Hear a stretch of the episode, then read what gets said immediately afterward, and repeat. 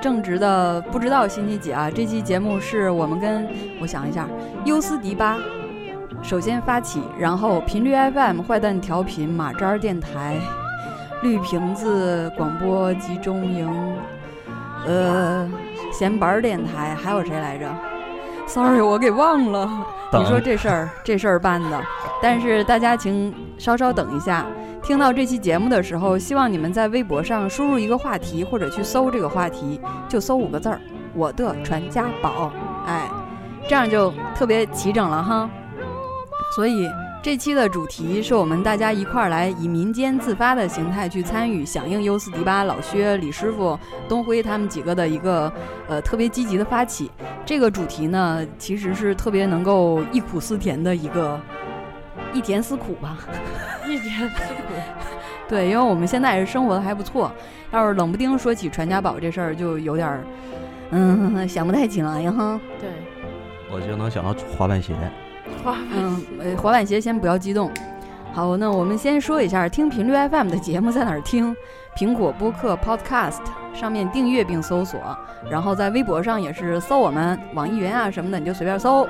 然后今天我是你们的品大夫贫绿妞儿，到你了，还 跟着唱呢。卡丹小公主她都已经不能自已了。还有一位是我们的男厨娘，呃曾经出现在过节目上。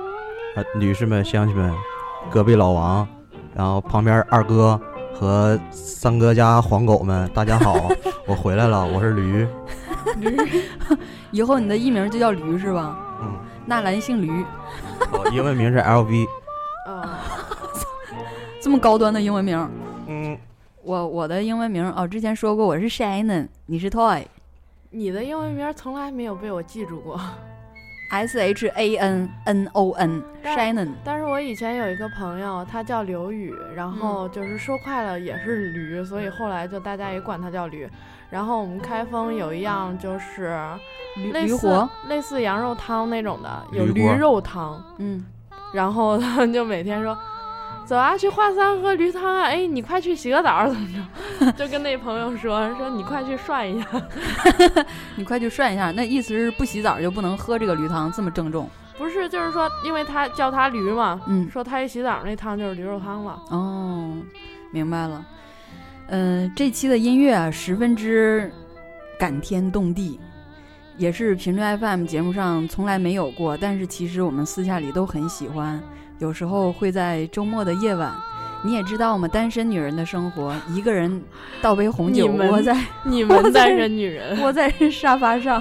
我我是男人，对，单身的男人也可能是一杯红酒窝在沙发上，然后静静想心事到天明，是吗？就我但是一定会有，音乐在陪伴。我觉得，尤其复古的音乐，它会给你带种带来一种特别强的时代感。然后包括你去看一些电影，像我特别喜欢王家卫的电影，我在看王家卫的电影的时候，就会特别想回到那种。呃，六七十哎年代旗袍的那种香港或者上海的那种，夜上海的那种，对，那对于我来说就像一个黄金时代。嗯嗯然后就像你看有一个电影叫《午夜巴黎》，嗯，其中的男主人公也是想要回到他属于他脑子里觉得那个黄金时代。海明威啊什么的，对，对于每个人来说都有一个属于他的黄金时代，但是可能每个人的看法都是不一样的。夜上海那段属于你想回去的对，我觉得啊，穿旗袍真是太美了，哦。而且在殖民地唱歌也是挺美的，就是那种女人，你会觉得特别有女人味儿。嗯，对对对对。纳兰呢，有没有你特别怀念的过去的一段时光？呃，过去小学就是一帮小二逼，放学说：“哎，我请你晚上吃串儿吧。”其实兜里就五毛钱，那那时候五毛钱应该也能吃个五串吧？对，五毛钱差不多仨人能吃饱。我操，五毛钱仨人能吃饱哎？你要是吃那种，就是小时候不是有一种串儿巨长，然后嗯但是上头其实不是肉，它是人造的一种什么素食的东西，那有点像现在的那种辣条的那种材料类。似类似，嗯就是现在应该有的地方还有卖，就属于八零后小时候的零食的嗯范畴。嗯，带有八零后记忆标签儿的一种。那个应该当时五毛钱，你十十个人可能都能吃饱。对，所以今天这期背景音乐相当的、相当的歌舞升平。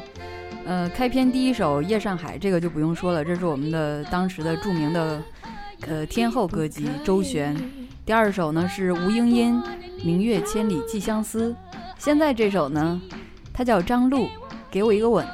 今天选的所有歌，嗯我确 确保所有人几乎都在什么时候听说过或者听过它的旋律。这首歌好像嗯前一段那个《重返二十岁》的嗯主题曲有翻唱过，哎对对对对对对，这期的音乐挺神啊！我在编，本来是我们之前准备好了另外一票歌单，但是偶然间我就搜了一下周璇和他那个时代的歌手蝴蝶啊、白光白云啊什么的，就觉得不行，这个方案要推倒，即兴的重来。结果现在我们现在已经经进入状态了。对，就是你完全进入那个歌姬的那个咯叽咯叽咯。咯叽咯叽咯叽。叽。哇，这音乐太美，停不下来，稍稍停一会儿。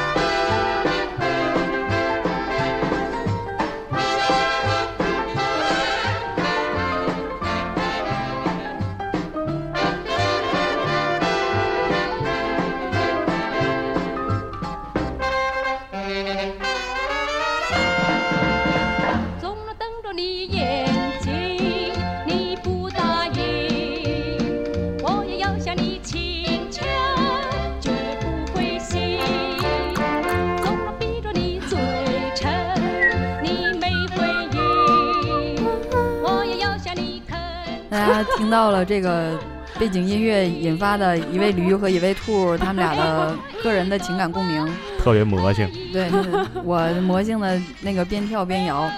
但是今天的这个主题就是一个特别怀旧、特别有一种时代感、穿越感的一种情节。我我把它理解成一种真正的情节。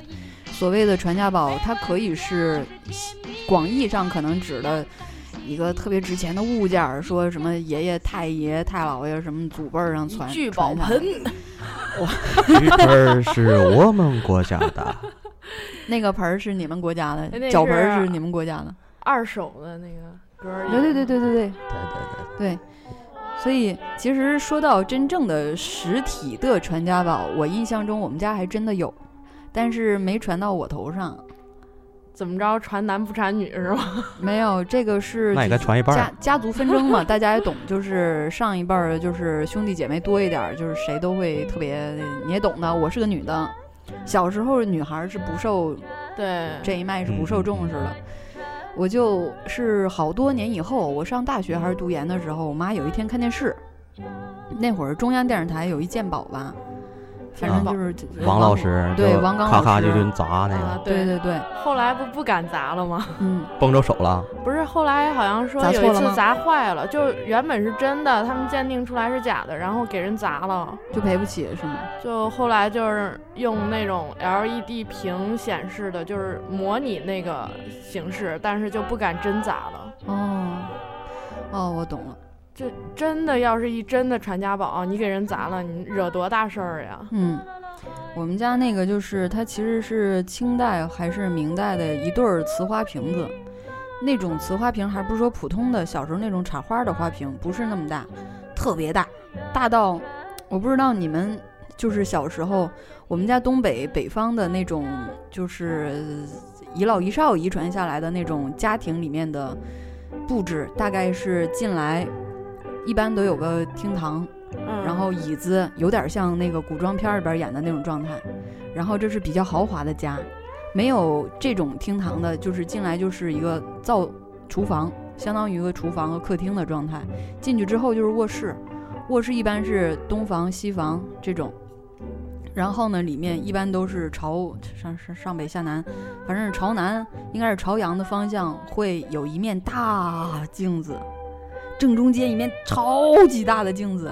镜子？啊，对，吊在墙上。不是，书画儿什么。镜子，然后两边儿是书画，两边儿有的是真正的字画、书画这种，有的是那个过过去我也说不清那种雕金描凤的，拿水彩画画在玻璃里边儿的，哦。啊啊，然后给它裱上，裱两面那个透明玻璃嘛，一边儿一扇，婚姻美满什么的。，对，对，然后这跟那个结婚时候送那大瓷盆儿啊哎什么那特别对搭。对，然后我就印象中底下在这个镜子这一排墙上的装饰的底下呢，就是各种衣柜子。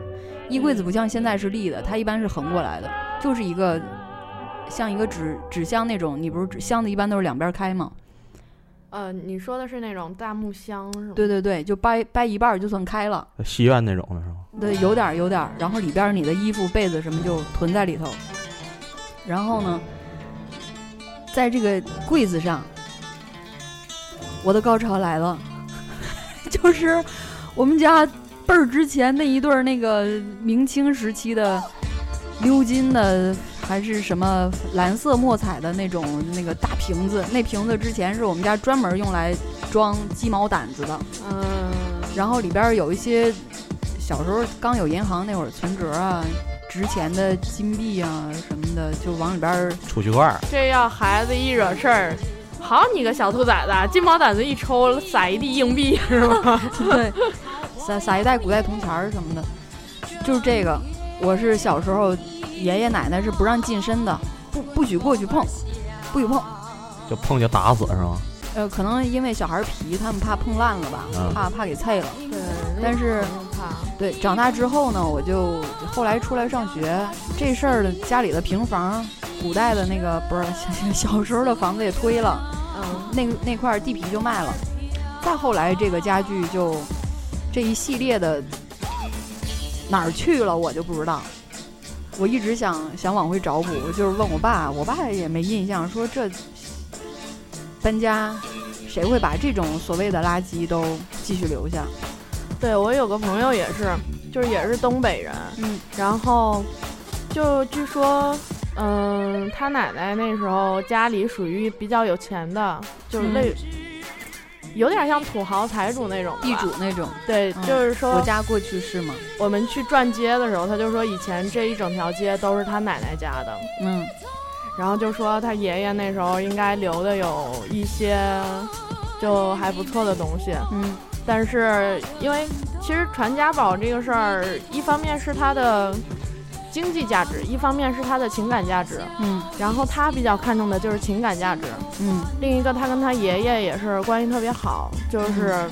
就是你可能有几个孙子，但是几个孙子里肯定会有一个你觉得跟你特别合得来，或者跟你特别像的，然后就特别宠他嘛。嗯。他就属于那个。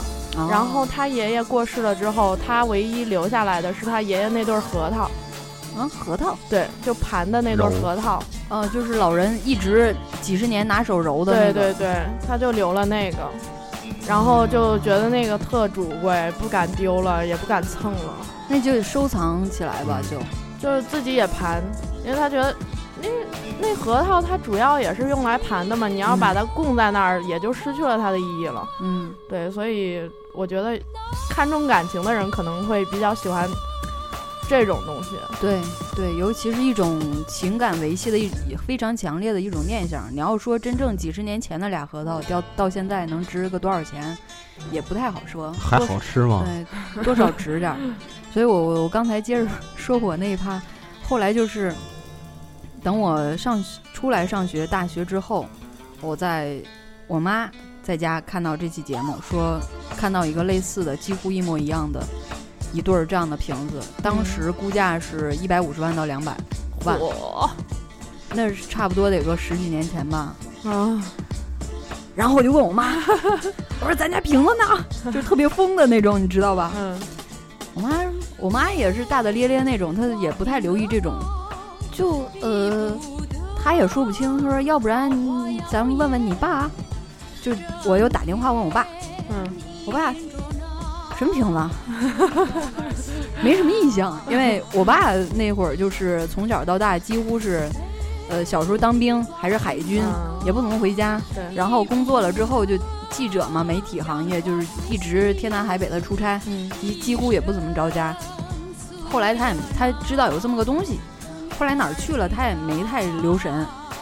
但其实这件还保存至今，没有丢，在我某个亲戚家，耶他们家一脉单传，全是男嚯，所以我就明基本明白了为什么没给我。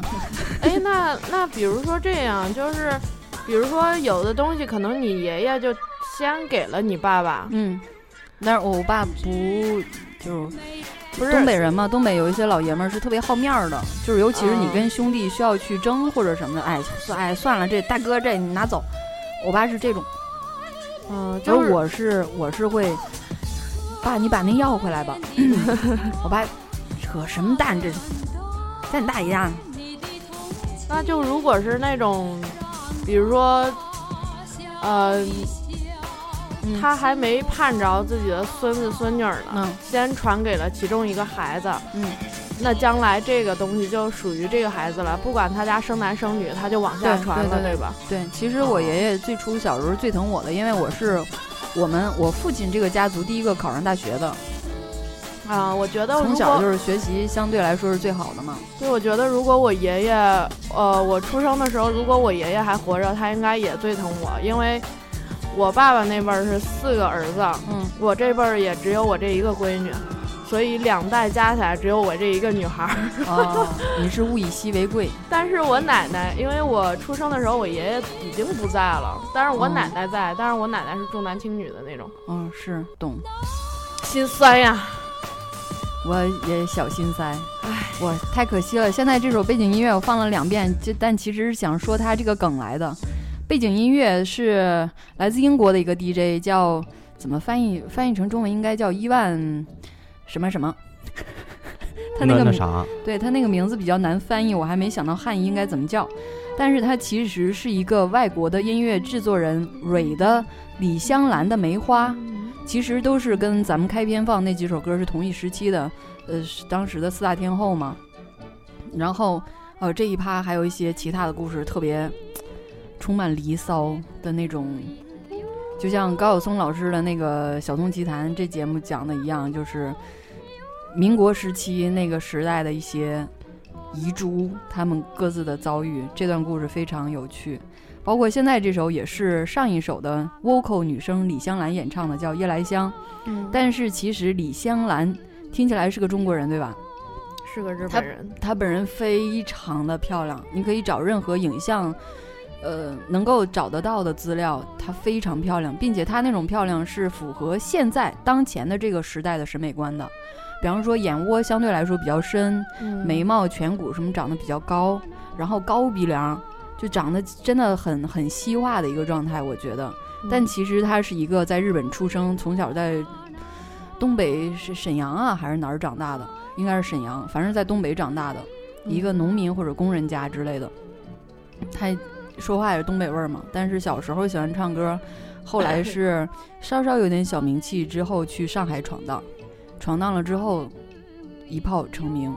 《夜来香》这首歌就是为他写的，大家如果仔细听一下的话，一会儿给大家听。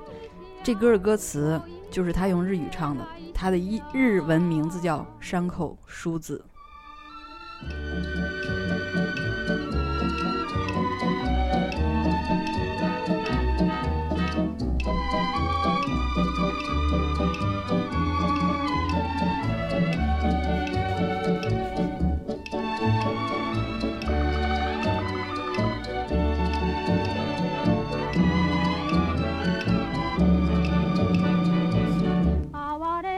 風に嘆く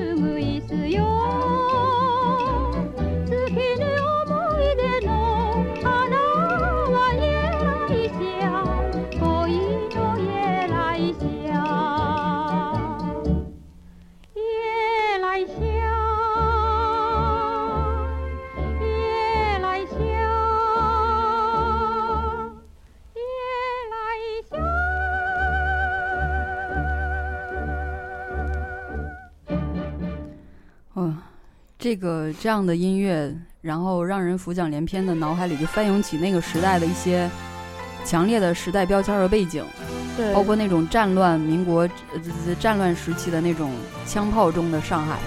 对，就包括张学友以前有一首歌哎也是写他的嘛，对对对对李香兰。对。对啊天啊！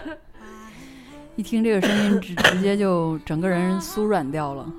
这是邓丽君的《在水一方》。我们接着说回传家宝这个比较实体的主题。纳兰，你你相关的发小或者朋友，包括你自己家，有没有一些上辈儿传下来的？呃，我有传家宝，说实话，整理整理还是有几件儿的。嗯就是以前我爸跟我说，你爷爷他小的时候，嗯。不知道搁哪弄两个袁大头，啊然后没啥事儿，我爸就从那个翻箱倒柜儿找着一个小红布包，嗯。然后里面打开俩小圆片儿，没啥事儿就吹一下，啊，吹了，带声了。听，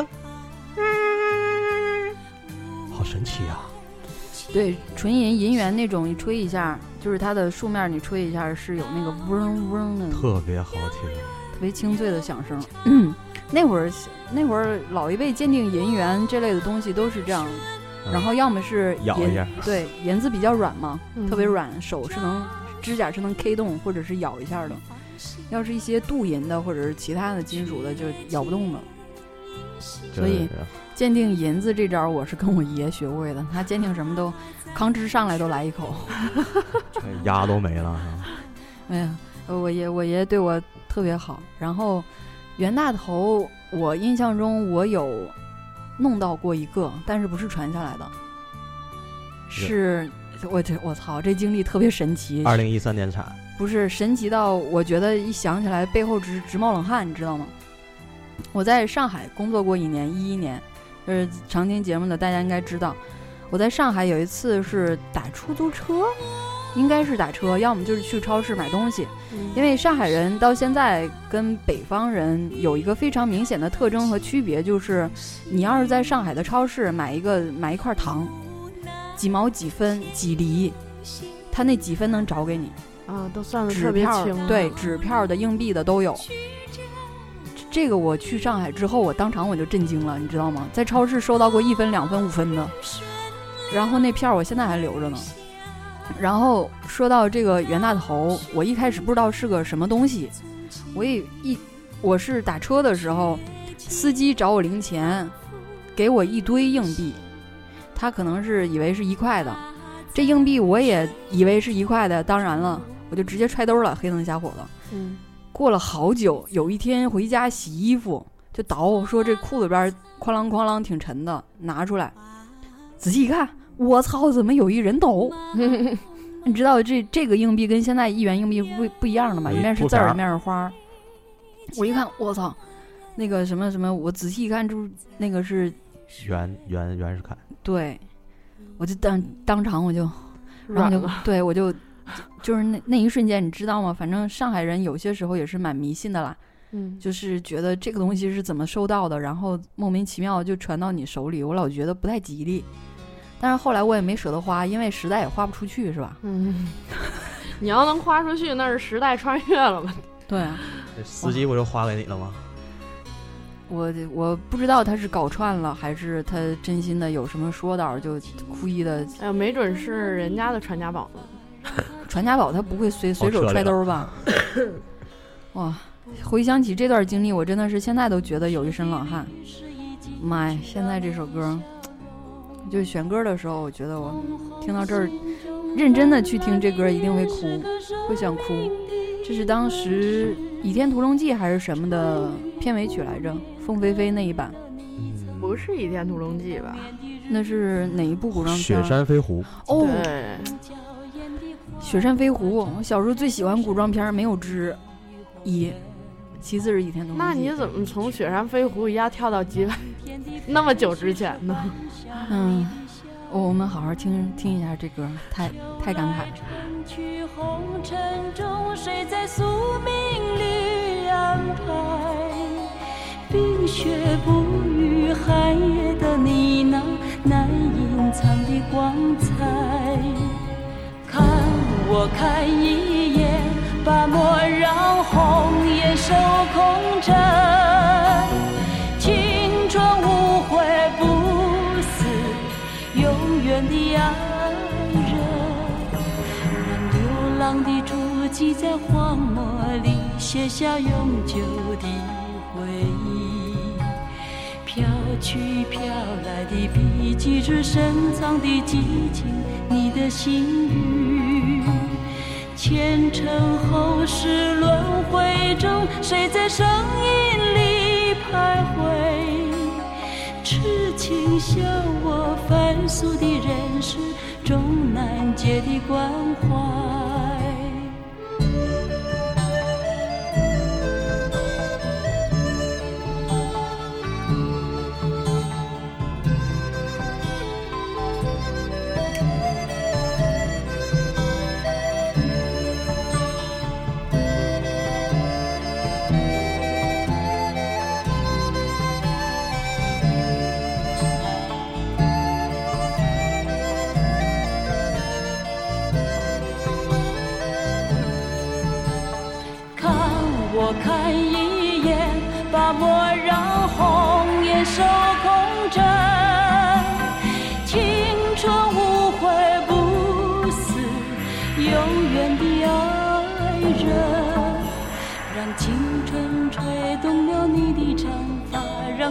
牵引你的梦。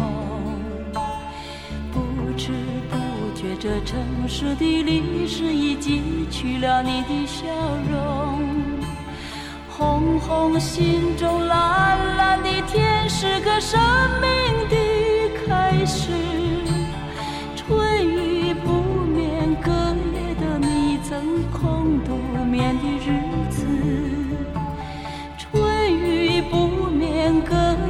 你曾空独眠的日子。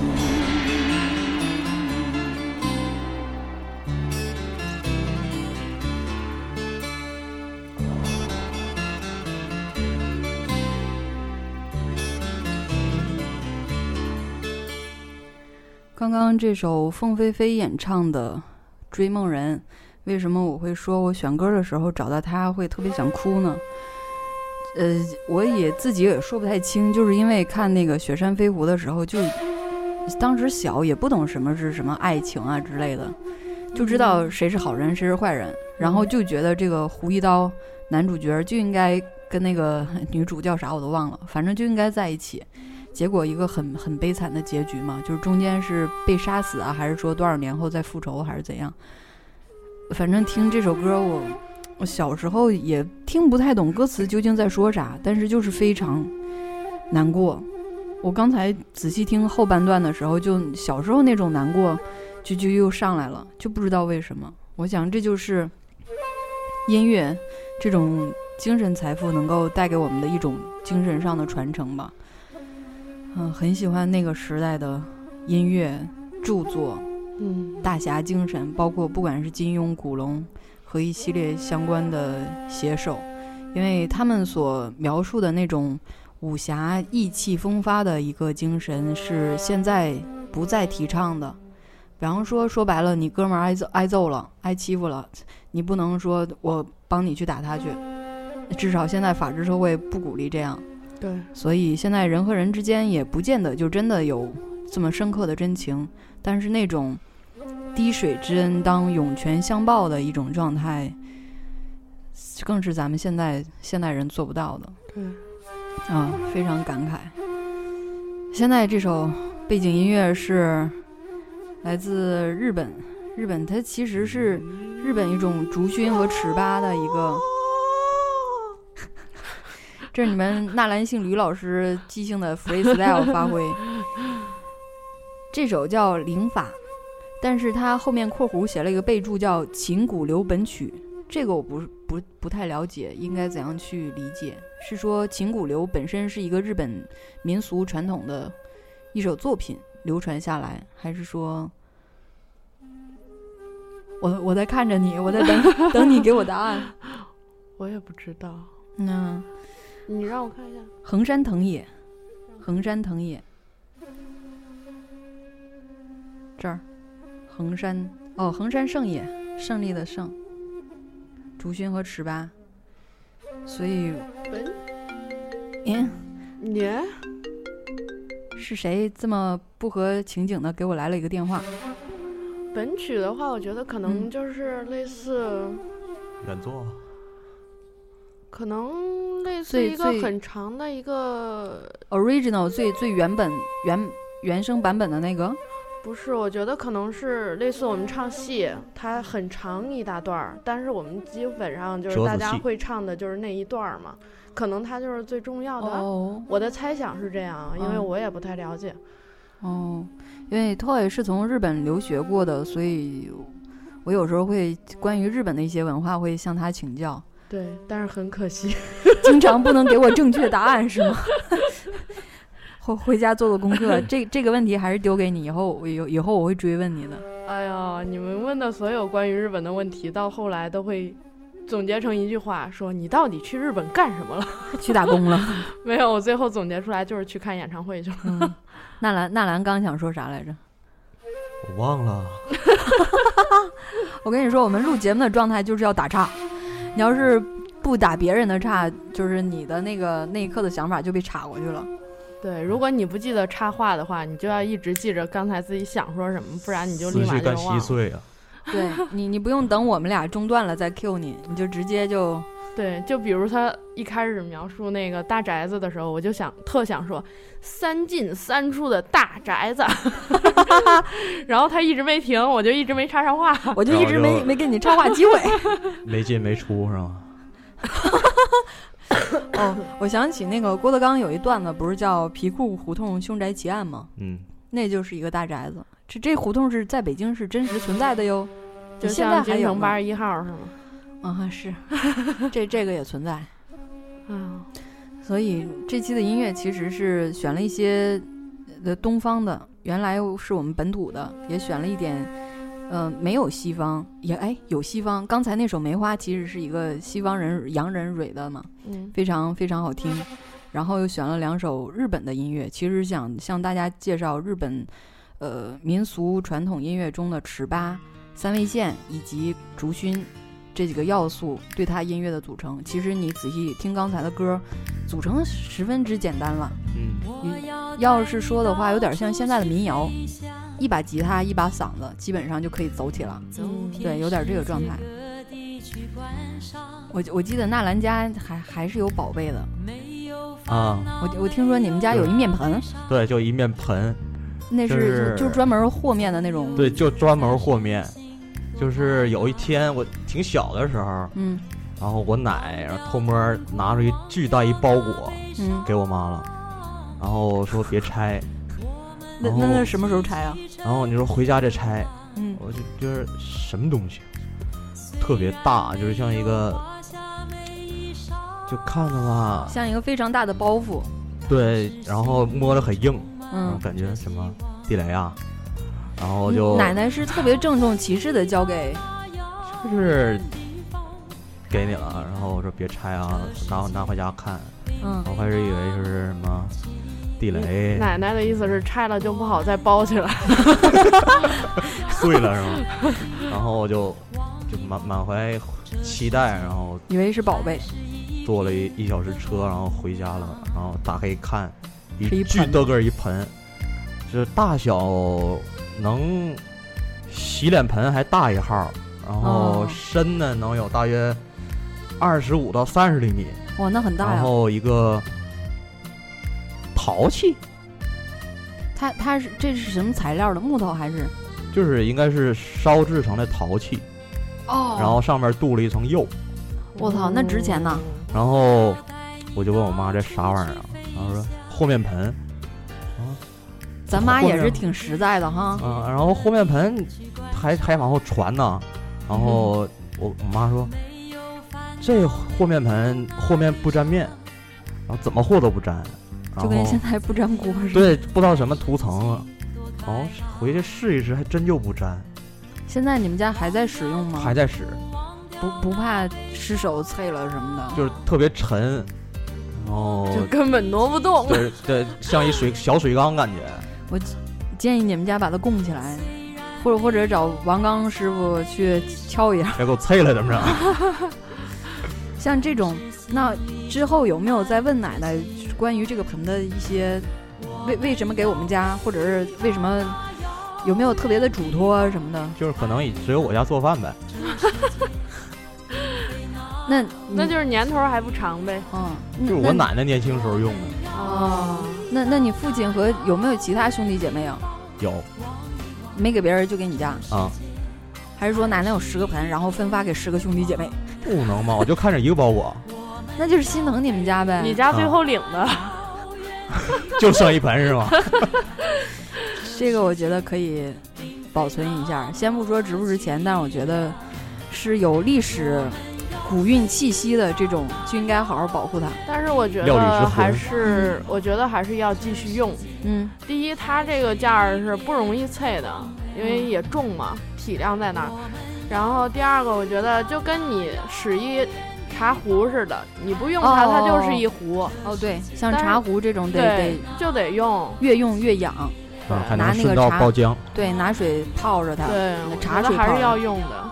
哦，倒也是，有一些像什么叫开缝啊，还是什么，反正茶杯上那种裂纹，开裂，像哦象牙似的。对，那种说有那种漂亮的裂纹，就是不同的材质，嗯，能裂出不一样的不同的花纹来，然后列的越漂亮越规整的那种是，还是越细碎的，越越说明这个茶具就是有考究的。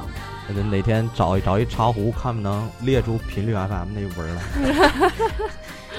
嗯，现在这首背景音乐是来自咱们特别亲爱的蔡琴、张三的歌。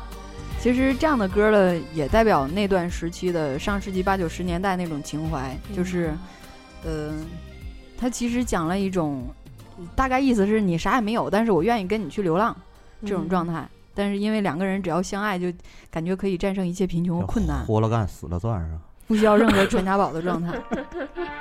哇，现在这又是一首非常你的一答，经典的《白光》，白光是跟周璇同几乎同一时期的嘛。同同如果没有你，大家应该在广告上或者是最近的电影上都有听说，不是都有看后瞧一点。嗯，对，我们歇会儿。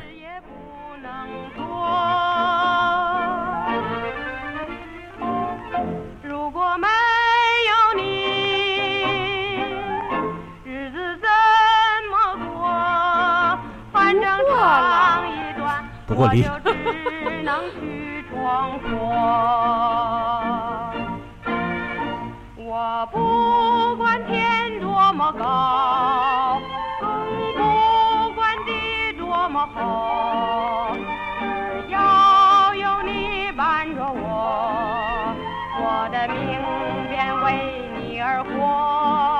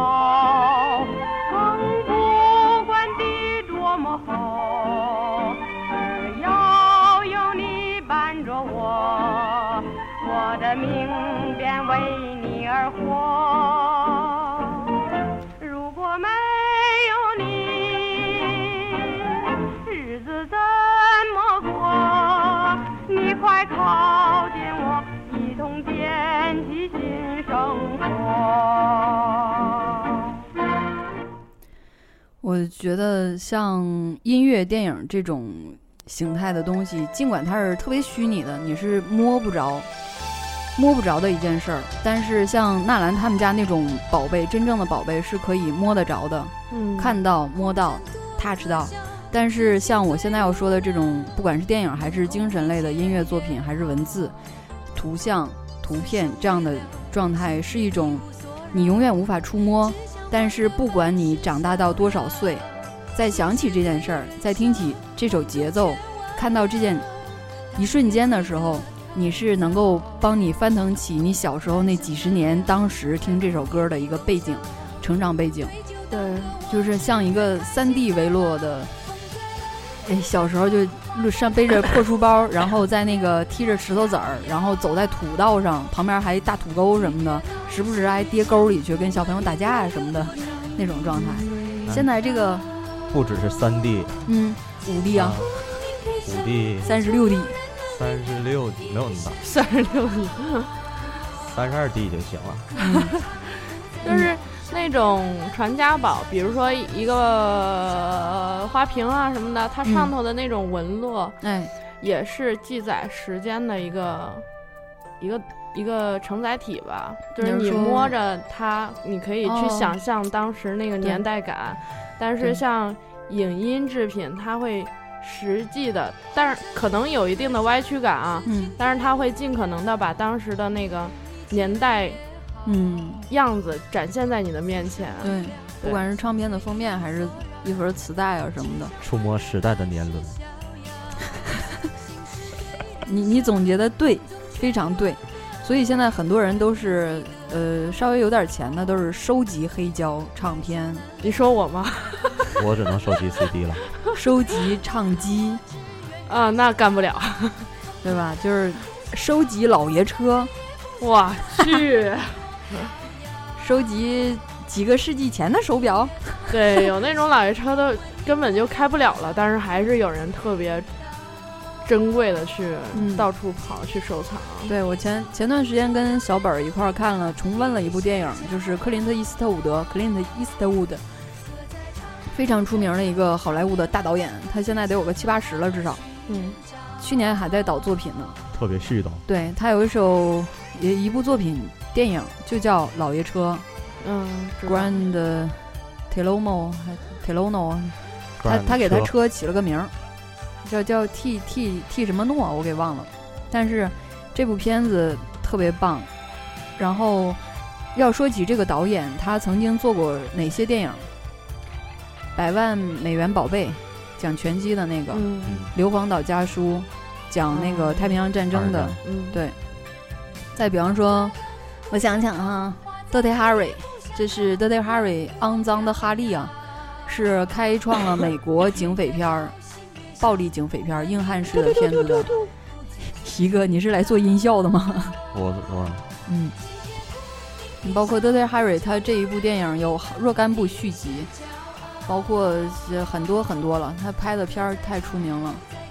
你想说啥？没事儿。又被我岔过去了是吧？我就想就是，刚才那趴儿说说收集老东西嘛，嗯我一小学同学，嗯，他爸就收集钟，呃，就是老式的到新式的各种钟，包包括表吗？不包括，他就做钟、哦，他是一个哦做钟的挂钟。工匠。对，不是，他只是纯收集。嗯就嗯我们沈阳那边有一个怀远门嗯那块儿，就相当于潘家园那种甲骨文市场，嗯然后他就满世界淘换。嗯然后有一天，我我俩是从小就好，就就法国人小孩嘛，就嗯发小嘛。嗯然后有一天去他家，就是一室一厅的一个屋，里面摆满了钟。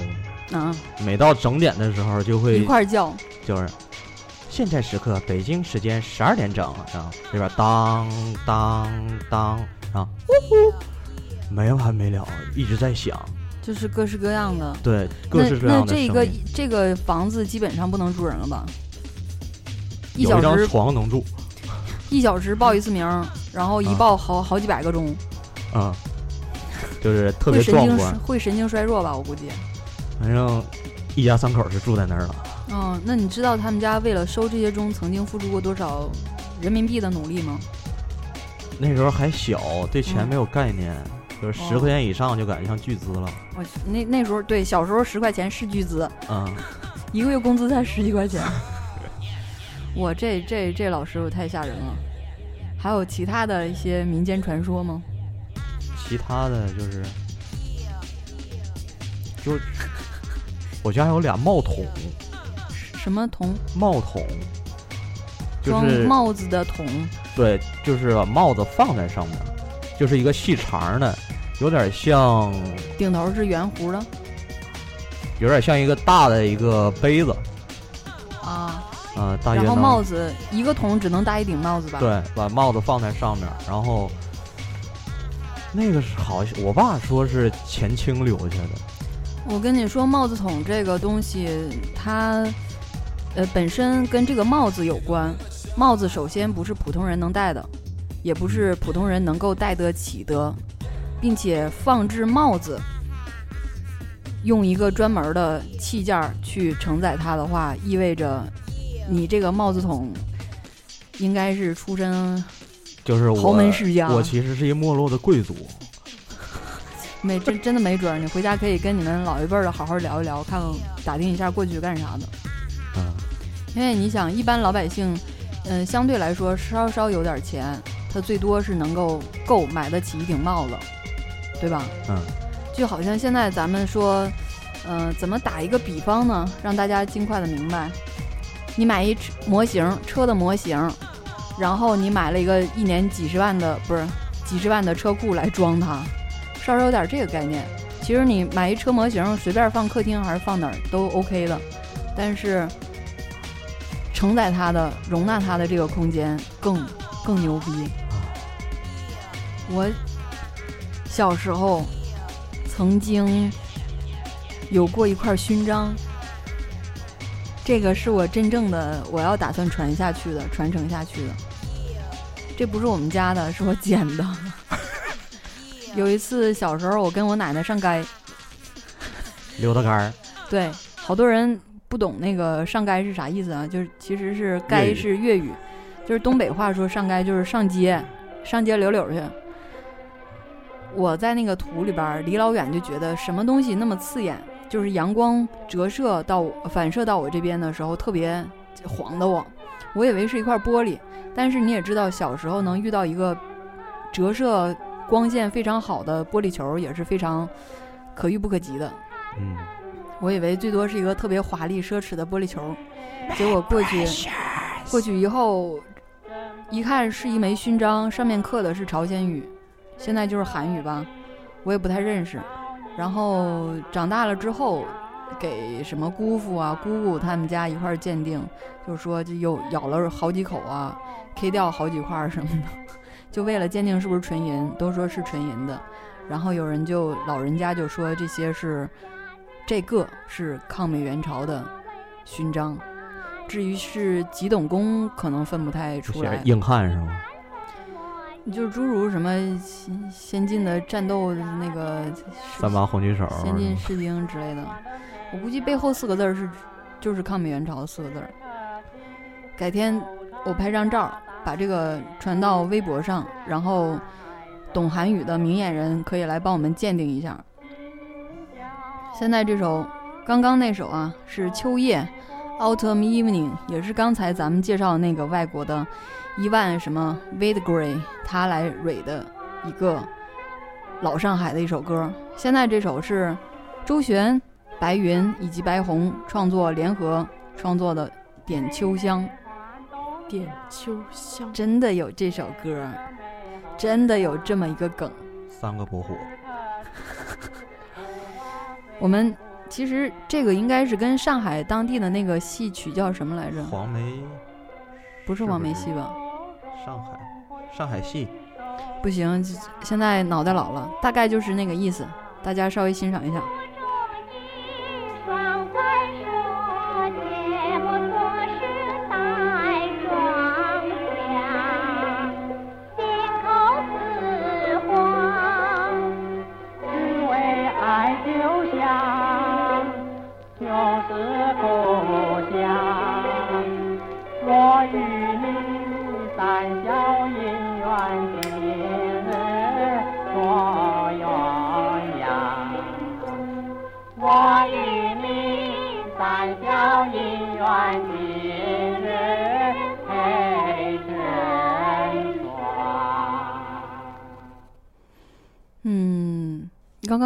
说什么？乘客您好，欢迎乘坐上海出租汽车，我们将竭诚。乘客您好，欢迎乘坐上海出租汽车。电话号码六四三三九六五九，祝您旅途愉快。这歌有点意思呢，Hello passenger，一会儿大家能听出更多，哎，能听出更多门道来。给大家听会儿。Wish you have a pleasant journey。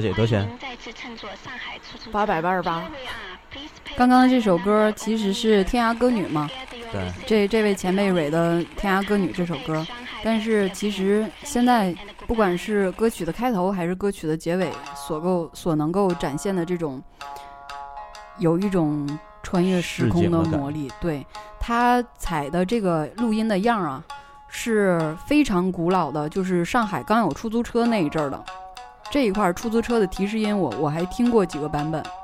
等到比方说两千年前后，那都是比较新的了，非常正规。因为你听它中间咬字、说话是有一点方言和嗯吐字不清的，那是最初期的版本。所以呢，现在能听到这样的录音也是相当的不容易啊。现在这个三味线，我一直想分享给大家的高桥如山的作品《精怪精怪三味线组曲》。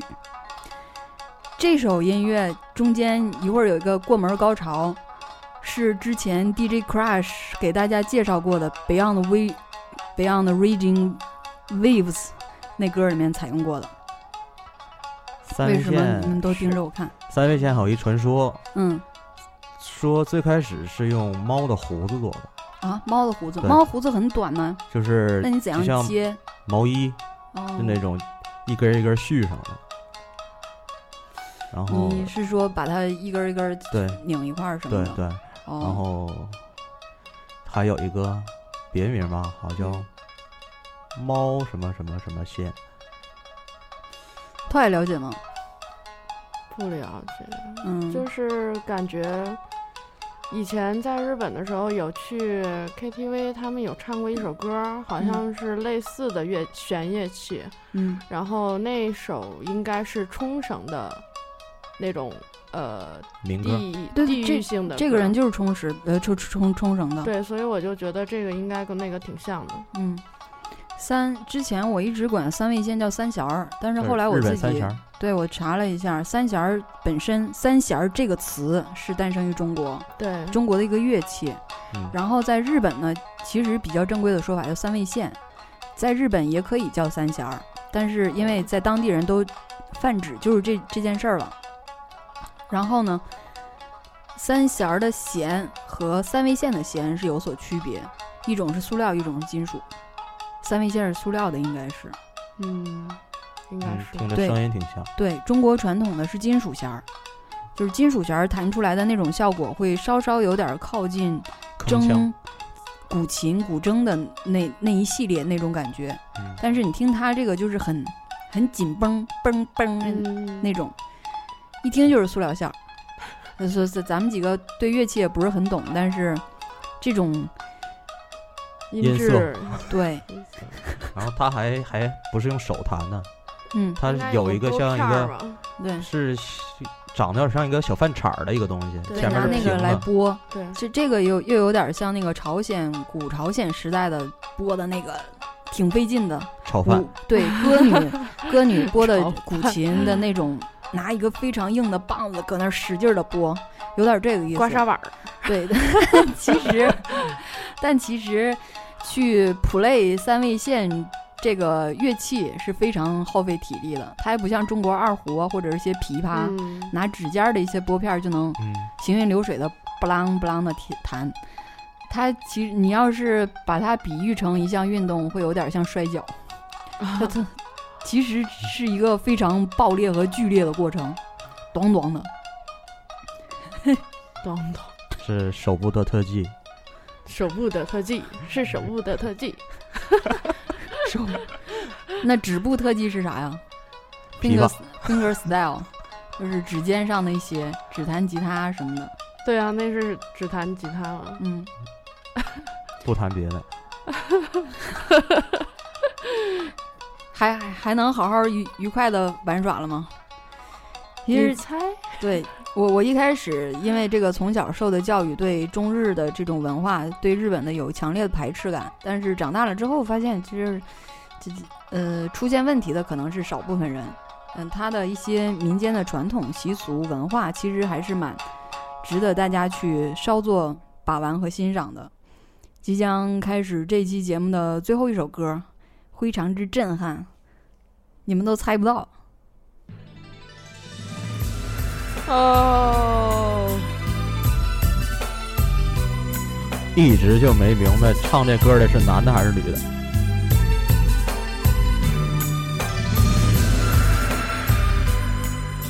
她其实叫，她其实叫李丽芬，是个女生，就是声那个声声声线比较偏男性，因为她中音比较低，比较足，所以这歌是小虫嘛，台湾的非常音乐制作人填词巨匠，那是可比没有任何歧视的意思，但是我相信小虫在当时的一个地位是比现在的方文山、林夕要再乘以若干的，是这样一个地位。因为他曾经，我没记错的话，应该是曾经师从黄沾，黄沾大师，也除非我记错了哈哈，欢迎大家来纠正。好，现在又是开始一个大关口了，一定要跟大家说明，在微博上去搜索“我的传家宝”这五个字儿，你会看到一个井号的话题，我的传家宝，时尚时尚最时尚。特别欢迎，也特别渴望大家把自己家里的一些实体的传家宝，哪怕是虚拟的，看不见摸不着，比方说一句家训，嗯，好好做人，天天向上，诸如此类的，类似于这样的东西，有实物的发实物，然后把你们家的这个小故事精简的给我们说一下，share 出来，然后圈儿上我们，圈儿上频率 FM，然后我希望。如果大家的晒的比较踊跃的话，我希望这期节目能这个主题能有一个续篇，就专门来晒网友、小伙伴的小朋友，大家家里的各式各样的稀奇古怪的这些好玩的。对，他们的故事。都给我吧。我其实特别 特别渴望看到大家家里都有什么样的宝贝，然后我你我你把地址给我，我去洗劫你们家一圈儿。有可然后能是一鸡毛掸子。我我现在挺需要鸡毛掸子的。想听频率 FM 的节目，欢迎大家在苹果播客上去搜索我们，并且在微博、网易云音乐，或者是荔枝 FM，或者是豆瓣儿各种各样的平台上就搜频率 FM 就 OK 了。然后我们特别逗逼的 V 那个 QQ 群啊，幺三二二二七二零九。进来必须要先发自己真人照片儿，尽量不 PS。我们交朋友不分美丑，主要看一真诚，这是我们群唯一的、永远不可打破的核心和规矩。然后呢，大家也可以在见龙卸甲频率妞我自己的微博主页，或者是频率 FM 的微博主页上看到一个入口，叫粉丝群。你可以申请那个来加入我们，因为频率姐姐这个群太多，但是每天一定会有活人出没的。